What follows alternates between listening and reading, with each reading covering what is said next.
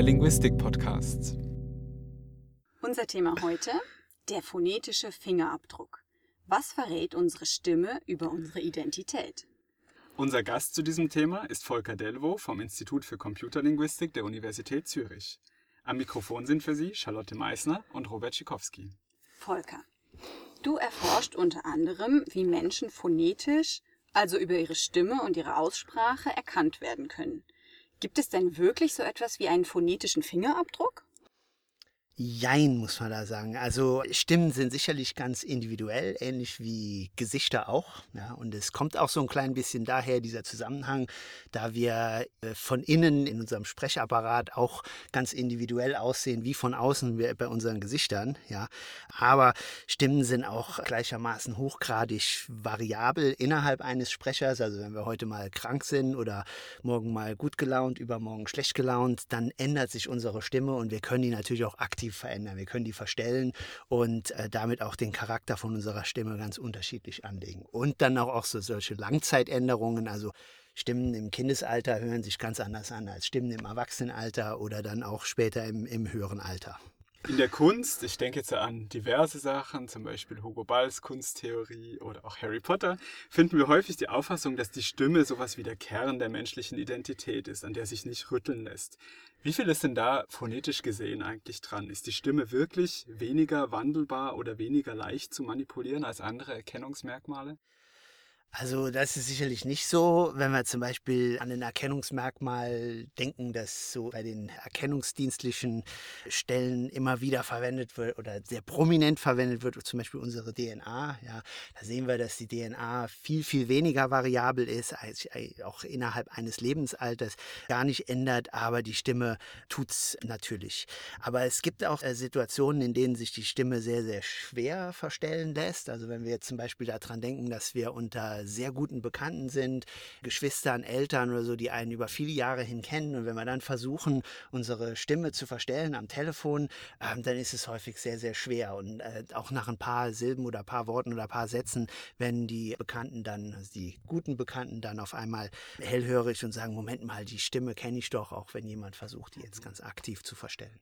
Also man könnte im Prinzip sagen, im Alltag ist das tatsächlich sehr schwer, aber wenn man mit wissenschaftlichen Methoden kommt, dann stimmt das alles nicht mehr. Absolut, es kommt immer auf die Rahmenbedingungen an, desto weniger stark die Familiarisierung mit der Stimme ist. Ähm, zum Beispiel, man hat jemanden im Supermarkt an der Kasse mal irgendwie vielleicht eine halbe Minute lang gehört, dann ist natürlich sehr schwer, die Person dann auch nachher wieder zu erkennen.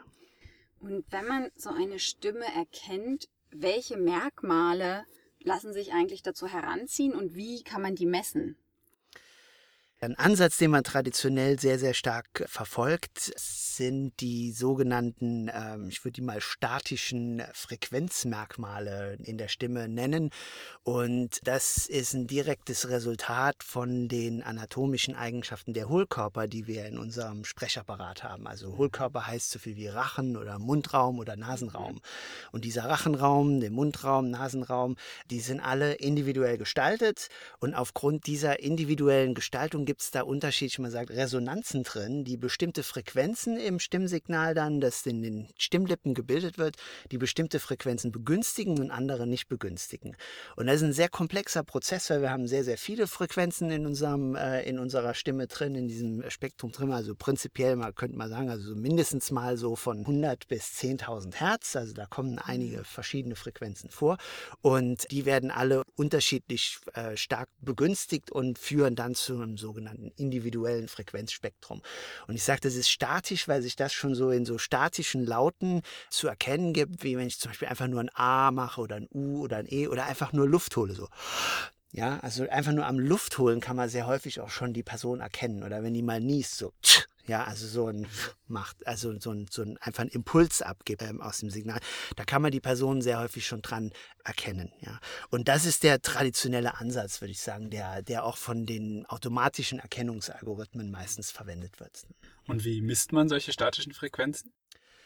Prinzipiell nimmt man so ein Stimmsignal auf ja, und erstellt dann aus dem äh, sogenannten Zeitsignal, man jetzt auch so eine Oszillogramm oder eine Wellenform, daraus erstellt man ein sogenanntes Frequenzspektrum und das macht man sehr, sehr häufig. So alle paar Millisekunden erstellt man eins und ähm, aus diesem Frequenzspektrum kann man dann die entsprechenden Frequenzen auslesen. Die werden dann über längere Zeiträume dann nachher gemittelt und ergeben dann so ein individuelles Spektrum, das halt für einen Sprecher typisch ist. Mhm. Jetzt hast du dich speziell noch mit einem alternativen Merkmal beschäftigt und zwar mit Rhythmus. Kannst du da ein bisschen mehr dazu sagen? Ja, also bei dem Rhythmus, da haben wir einen ganz ähnlichen Beweggrund wie bei der, diesen statischen Merkmalen, nämlich dass die anatomischen Gegebenheiten von unserem Sprechapparat zu bestimmten akustischen Merkmalen führen. Und bei dem Rhythmus verfolgen wir den Ansatz, dass die unterschiedlichen Größen oder Ausprägungen äh, von den bewegbaren Artikulatoren, jetzt wie zum Beispiel der Kiefer oder die Zunge oder die Lippen, dazu führen, dass wir über die Zeit hinweg einen ganz unterschiedlichen zeitlichen Aufbau von so einem Sprachsignal bekommen. Wir können uns das ein bisschen so vorstellen, da gibt es parallel dazu Forschungen, die zum Beispiel Gehbewegungen oder so ähm, Anschlagbewegungen auf dem Keyboard äh, mhm. beim Tippen äh, gemessen hat und die stellen auch immer wieder fest, dass solche Gehbewegungen oder, oder äh, Keyboard-Anschlagbewegungen sehr hochgradig individuell sind. Man spricht da auch von sogenannten erlernten biometrischen Merkmalen, weil das praktisch Merkmale sind, die dann nach der Geburt erst praktisch erlernt wurden. Aber diese Bewegungsabläufe, die sind natürlich auch abhängig von der Hardware, die wir haben. Also es ist nicht nur rein erlernt, sondern es ist auch ein bisschen angeborenes Merkmal, denn wenn ich zum Beispiel einen großen Finger habe, dann habe, brauche ich vielleicht ein bisschen mehr Zeit, um den von einem P zu einem K zu bewegen auf dem Keyboard. Und wenn ich einen großen Kiefer habe, brauche ich vielleicht ein bisschen mehr Zeit, um den von einem bestimmten Laut zu einem anderen zu bewegen. Und das kennzeichnet sich dann in so bestimmten individuellen zeitlichen Verläufen nachher im Sprachsignal, die wir versuchen dann zu messen. Ähm, ja, die Anschlagrate an die Anschlagrate auf dem Keyboard wurde ja sogar schon als Methode für die Sprecherverifikation am Bankomat vorgeschlagen. Mhm. Aber wahrscheinlich hatten alle ein bisschen zu viel Angst davor. Das hat sich bisher also nicht durchgesetzt. Aber nochmal kurz zurück zum Rhythmus. Wie kann ich mir den Rhythmus einer Stimme eines Sprechers anschaulich vorstellen? Also ich denke mir zum Beispiel, Ovid wurde nachgesagt, dass er in Versen geredet hat. Das kann ich mir gut vorstellen. Aber wenn man jetzt zehn verschiedene Menschen nimmt und die haben zehn verschiedene Rhythmen, kann man sich das irgendwie auditiv vorstellen, wie ja. das klingt? Nein, man muss den Begriff Rhythmus hier ein klein bisschen im übertragenen Sinne sehen. Der wird hier vielleicht äh, metaphorisch verwendet, einfach nur für den Aufbau von einem Signal über die Zeit hinweg, das dann bestimmte Individualismen zeigt. Aber diese Rhythmen zu charakterisieren jetzt speziell für einzelne Sprecher ist einem noch nicht so gelungen. Ja, da sucht man immer noch so ein bisschen nach. In der Sprache selbst gibt es sowas, da kennt man so Charakterisierungen wie silbenzählende oder akzentzählende Rhythmen, mhm. die auch sehr, sehr stark umstritten sind allerdings. Aber für Sprecher jetzt so Charakterisierungen anzuwenden, dass sie Silbenzählen oder Akzentzählen sind, wäre sicherlich schwierig. Manche ähm, forensischen Phonetiker, die so Aufklärungsarbeit an, aufgrund der Stimme betreiben, die versuchen dann manchmal Stimmen zu charakterisieren, ob sie jetzt einen Staccato-Rhythmus haben zum Beispiel oder einen unregelmäßigen Rhythmus oder einen eher äh, ja, pathologischen Rhythmus, dass jemand so eine Pathologie im Signal hat, die dann dazu führt, dass eben das genau das gestottert wird oder so. Aber jetzt äh, irgendwie für unterschiedliche Sprecher da so eine Gruppe an oder so Klassifizierungen festzulegen, dass die sich unterschiedlichen Rhythmen anpassen, das ist bis jetzt noch niemandem gelungen und ist möglicherweise auch äh, nicht applikabel hier in, der, in dem Zusammenhang. Mhm.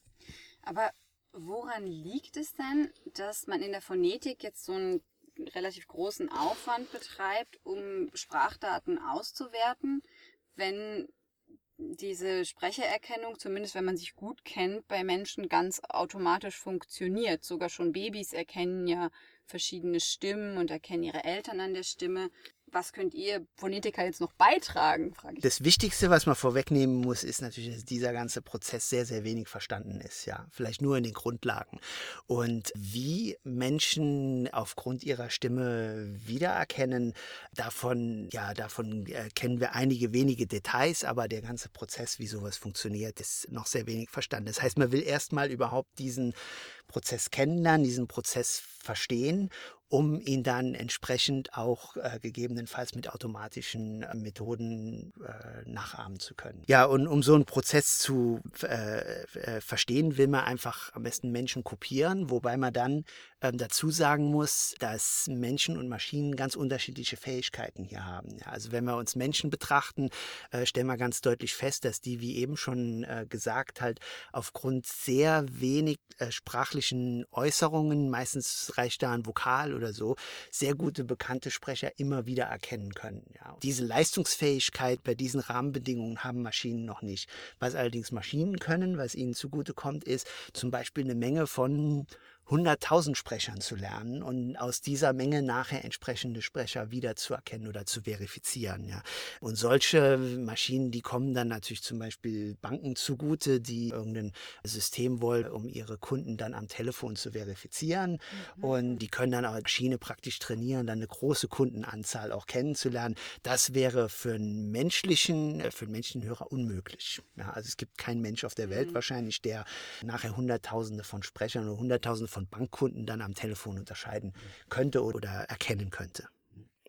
Jetzt sind wir schon bei den Anwendungen deiner Ergebnisse. Du hast mhm. vorhin schon eine weitere Anwendung erwähnt, und zwar die Forensik. Also Verbrecherinnen und Verbrecher können über die Merkmale, über die wir eben gesprochen haben, identifiziert werden. In was für Situationen können denn phonetische Methoden hier zum Einsatz kommen? Ja, da gibt es eine Reihe von unterschiedlichen Situationen. Da haben wir also ganz prominent, würde ich sagen, drei Situationen. Das ist der Sprechervergleich und dann die Sprecherprofilbildung und die Ohrenzeugenidentifizierung. Ja. Und beim Sprechervergleich sprechen wir davon, wenn äh, zum Beispiel Material, das in einem kriminellen äh, Zusammenhang aufgezeichnet wurde, vorliegt und da eine Stimme drauf ist, die mit einem anderen Sprecher verglichen werden soll. Wir haben zum Beispiel einen Verdächtigen vor Gericht und dann haben wir eine Sprachaufnahme, war vielleicht irgendein Verbrecheranruf und jetzt wird gefragt, ist die Stimme auf dem Verbrecheranruf identisch mit der Stimme des Verdächtigen oder handelt es sich hier um zwei unterschiedliche Stimmen? Ja, das wären so typische Fragestellungen, die wir da haben. haben. Bei der Sprecherprofilbildung, da geht es dann darum, dass äh, ähm, eine, eine, Stimme in irgendeinem kriminellen Zusammenhang aufgetaucht ist. Zum Beispiel ist da, gibt es vielleicht einen, einen Erpresseranruf, da haben wir eine Stimme drauf. Und jetzt will man wissen, welches Profil hat dieser Sprecher denn? Wo kommt der Sprecher her? Mhm. Können wir vielleicht was über sein Alter aussagen aufgrund der Stimme? Können wir was über seine Größe aussagen? Können wir was über seinen Zustand aussagen, während er diesen Anruf gemacht hat und so weiter und so fort. Ja. Und über solche Merkmale, die sind gerade für die äh, polizeiliche Fahndungsarbeit sehr wichtig, kommt dann die Polizei dann auch manchmal auf einen, auf einen bestimmten äh, Pfad, den sie dann verfolgen können, um dann äh, vielleicht eine Person äh, zunächst mal dingfest zu machen. Und dann hat man noch einen dritten Punkt, diese Ohrenzeugen-Identifizierung. Da geht es darum, dass wir einen Ohrenzeugen haben, der äh, Zeuge von einem Kriminalfall geworden ist und hat eine Stimme während der Tat äh, vernommen, ja, genauso wie ein Augenzeuge, der dann Täter gesehen hat. Mhm. Und er soll nachher über diese Stimme dann eine Aussage machen, gegebenenfalls auch eine Identifizierung durchführen. Haben wir vielleicht auch wieder ein Verdacht vorliegen. Und der Ohrenzeuge soll jetzt sagen, war das die Stimme, die die Person jetzt gehört hat während der Tatzeit oder war das ein anderer Sprecher? Und da gibt es eine Methode, mit der man dann arbeitet, ist die sogenannte Wahlstimmenkonfrontation. Das ist ähnlich wie so eine Wahlbildkonfrontation. Das heißt mhm. also, wie, wie man praktisch einem Augenzeugen dann bestimmte Bilder vorzeigt, würden, werden dann hier einem Ohrenzeugen einfach unterschiedliche Stimmen vorgespielt und daran soll dann praktisch dingfest gemacht werden, wie gut ein Ohrenzeuge, wie systematisch ein Ohrenzeuge diese Stimmen unterscheiden kann und wie systematisch der Ohrenzeuge dann die entsprechende Stimme der Person, die er identifiziert, dann auch tatsächlich identifizieren kann. Also der Bereich, wo jetzt am ehesten Sprechererkennung im engeren Sinn zum Einsatz kommt, ist wahrscheinlich der erste, dann der Sprechervergleich, oder? Ja, absolut. Ja, ja, Sprecher. Das hieß auch früher oder wird auch sehr häufig als Sprechererkennung, sehr häufig auch als Sprecheridentifizierung bezeichnet. Mhm. Nur Identifizierung hat immer so ein bisschen den Beigeschmack, als könnte man hier wirklich eindeutig identifizieren. Und da das aufgrund der Stimme nie möglich ist, ähm, dass man wirklich eindeutige Schlüsse ziehen kann, ist man von diesem Begriff weggekommen und hat, hat er den Begriff äh, Sprecher Vergleich eingeführt. Ja. Ähm, Gibt es denn entsprechend auch Kooperationen zwischen deinem Lab und Fahndungsstellen? Ja, wir haben eine ganze Reihe von Kooperationen. Also hier eine ganz intensive Kooperation haben wir mit dem Forensischen Institut Zürich. Das ist ein Institut des Kantons Zürich, das forensische Aufklärungsarbeit betreibt. Und äh, da gibt es noch keine forensische Phonetik und für die führen wir sprechende Gutachten oder Aufträge durch, die dann mit Sprechererkennung oder Sprecherprofilbildung zu tun haben. Mit was für Schwierigkeiten muss man denn rechnen, wenn man forensische Phonetik macht? Können Verbrecher zum Beispiel einfach ihre Stimme verstellen und damit all eure Arbeit zunichte machen? Oder was ist, wenn Hintergrundgeräusche ins Spiel kommen oder ähnliches? Schwierigkeiten gibt es bei allen Beweismitteln, die Mhm. in der Forensik vorliegen. Also es gibt kein Beweismittel eigentlich, das immer absolut zweifelsfrei eindeutig auf den Täter hinweist.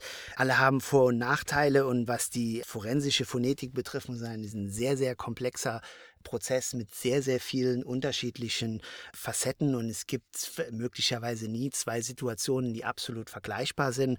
Also muss es auch immer aufgrund der entsprechenden Rahmenbedingungen abschätzen. Sehr häufig ist es so, dass man wirklich die Polizei jetzt ähm, vielleicht irgendwie eine Sekunde Sprachmaterial sehr stark verrauscht mit unterschiedlichen Hintergrundstimmen und so noch aufgezeichnet hat und will dann nachher wissen, ob der Sprecher da drauf ein bestimmter Sprecher ist oder ein Verdächtiger, den sie hier vorliegen haben. Und da gibt es natürlich sehr, sehr viele Situationen, wo man einfach sagen muss, also hier ist es nicht möglich, einen, äh, äh, die, diesen Vergleich noch zu machen, auf, aufgrund der Qualität des Signals, aufgrund zahlreicher anderer Umstände. Da. Und dann haben wir auf der anderen Seite aber wieder Fälle, wo die sehr gut und relativ eindeutig nachher zu lösen sind. Da ist ein bekannter Fall von so einem tschechischen Mafia-Boss, der wurde nachher daran erkannt, dass er eine bestimmte äh, Frequenz hatte, die aufgrund von einer Zahnlücke in seinem Gebiss zustande kam. Und die hat man nirgendwo anders gefunden. Und das konnte man ihm dann auch ziemlich genau nachweisen, dass äh, dieses Gebiss dann äh, halt ähm, zu diesem Entsprachsignal dann eher geführt hat. Was wäre für dich so der spannendste Fall, wo du selber mitgearbeitet hast? Was war da für dich überraschend? Also Fälle, die ich durchgeführt habe, zum Beispiel ein überraschender Fall war da dabei. Es war ein äh, Verdächtiger, Verdächtigter, äh, der verdächtigt wurde, so Jux-Anrufe bei der Feuerwehr gemacht zu haben. Und die Feuerwehr selbst hat ihn dann nachher verdächtigt. Intern äh, haben gesagt, das ist einer aus unseren Reihen, der das macht und haben da auch eine relativ äh, sattelfeste Begründung für gehabt, die es dann angegeben haben. Und äh, dann hat sich aber nachher herausgestellt, als wir eine relativ eingehende akustische Analyse der Stimmen gemacht haben, also des äh, Beweismaterials und des, des Vergleichsmaterials, das wir hatten, als wir eine eindeutige Analyse gemacht haben, haben wir festgestellt, dass äh, Resonanzfrequenzen gerade im hinteren Bereich des Vokaltrakts und auch die Stimmbandgrundfrequenzen gar nicht miteinander übereingestimmt haben. Das hat dazu geführt, dass wir eine Aussage machen konnten, bei der wir gesagt haben, naja, es sieht so aus, dass den Sprecher, den das äh, Gericht hier sucht, eher einen viel kleineren hinteren Vokaltrakt mit einem kleineren Kehlkopf hat im Vergleich zu dem Sprecher, ähm, der hier vorliegt, auch wenn dieser Sprecher vermeintlich ohrenscheinlich, in dem Falle auditiv, halt wirklich sehr, sehr große Ähnlichkeiten mit dem Sprecher aufweist, der die Tat begangen hat. Und dann konntet ihr ihn entlasten. Äh, was nachher passiert ist, weiß ich nicht genau. Das Gericht hat es uns nicht mitgeteilt, aber ich gehe mal davon aus, dass das Gutachten dazu geführt hat, dass er entlastet wurde. Ich möchte noch mal eine bisschen breitere Perspektive einnehmen. Also wir reden ja über Personenerkennung, das ist immer auch ein politisches Thema. Ich gebe mal das Stichwort gläserner Mensch. Und ich glaube, Audiodaten sind da so ein bisschen im toten Winkel, oder? Man denkt da nicht wirklich drüber nach. Und ich frage mich, wie ist es denn? Hinterlassen wir zum Beispiel am Telefon oder im Internet auch phonetische Daten und merken das gar nicht? Und denkst du, das könnte vielleicht mal genauso heiß diskutiert werden, wie wenn wir Text- oder Fotodaten streuen? Ja, also ganz sicherlich. Und ich würde sagen, dass es nicht nur heiß diskutiert wird, sondern die Diskussion, die gibt es schon, wenn man nur in Deutschland an die Diskussion um den großen Lauschangriff denkt, ja, die in, was wir, 90er Jahre ungefähr muss es Ja. gewesen sein, geführt wurde, wo es darum ging, ob denn jetzt für die polizeiliche Fahndungsarbeit im Privatbereich aufgezeichnet werden darf und dass diese Aufzeichnungen im Privatbereich dann nachher auch als Beweismittel vor Gericht eingesetzt werden dürfen. Ne? Und wenn ich die juristische Lage so richtig äh, äh, beurteile, dann ist es so halbwegs durchgekommen in Deutschland. Also die Möglichkeiten wurden ein bisschen mehr geschaffen. Allerdings ist es immer noch ein sehr großes Problem. Also wenn jemand einfach im Pri- Privatbereich aufzeichnet und diese Aufnahmen dann nachher vor Gericht verwenden verwenden wird, ist das meistens kein zulässiges Beweismittel. Ja. Äh, da sieht man schon dran, also dass, dass äh, diese ganze Situation um Sprachaufnahmen, ja, die wird sehr, sehr heiß diskutiert, würde ich sagen, und die ist auch sehr problematisch. Also je nachdem, welche Sprachdaten wir wo hinterlassen und wie die nachher zu welchem Zweck verwendet werden dürfen. Das ist eine, eine äh, sehr heiße Diskussion, ganz sicherlich, wie, wie, wie ähm, Bilddaten oder andere Identifizierungsmerkmale auch. Danke. Zum Abschluss würde mich jetzt noch interessieren, welche Forschungsprojekte bei dir in nächster Zeit anstehen. Was möchtest du unbedingt noch herausfinden?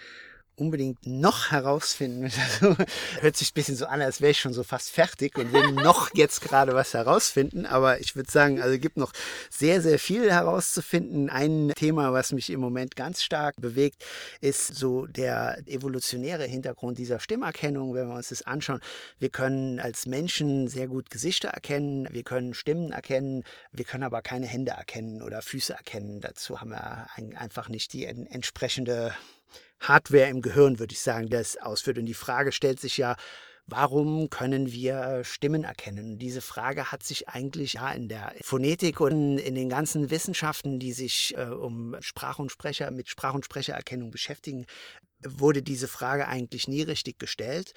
Es gibt geradezu null Veröffentlichungen dazu, würde ich sagen. Wenn man da in die Tierkommunikation schaut, ist es eine sehr, sehr ausgeprägte Frage. Also da gibt es sehr viele Studien dazu ähm, zur Identifizierung äh, einzelner Individuen in bestimmten Tiergruppen unter, weiß ich nicht, Elchen, Rotwild habe ich es gesehen, unter Robben, genau, unter, äh, unter bestimmten Vogelarten, wo man sich sehr stark äh, dafür interessiert, wie denn diese Identifizierung dann auch äh, das Sozialverhalten dieser Tiere prägt und aus welchen Gründen die diese Identifizierung denn dann benutzen. Und bei Menschen müsste man sich eigentlich ähnliche Fragen stellen.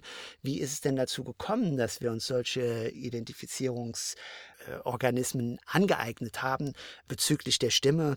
Und das ist eine Frage, die, die ich in, in, in Zukunft äh, stärker angehen möchte. Und da gibt es auch im Moment jetzt schon eine Zusammenarbeit mit der Russian Chief aus der, von der äh, Universität Quebec at Montreal und äh, mit dem Moritz Daum hier, ein Entwicklungspsychologe aus der Psychologie an der UZH. Und wir versuchen die Frage, die Frage ein bisschen intensiver anzugehen, äh, warum und wie Neugeborene jetzt Stimmen erkennen können. Und man hat da schon Studien äh, zu gemacht, in denen man sieht, Neugeborene können die Stimme ihrer Mutter erkennen, äh, ziemlich eindeutig. Sie können nicht die Stimme ihres Vaters erkennen. Ja? Und äh, die Frage, wie sich denn solche Mechanismen dann entwickeln, die ist dann doch sehr interessant. Bitte. Damit danken wir dir fürs Interview. Das war sehr spannend und dann hören wir vielleicht in ein paar Jahren, warum Neugeborene tatsächlich ihre Mutter identifizieren können, aber nicht ihren Vater. Okay, alles klar. Vielen Dank. Okay.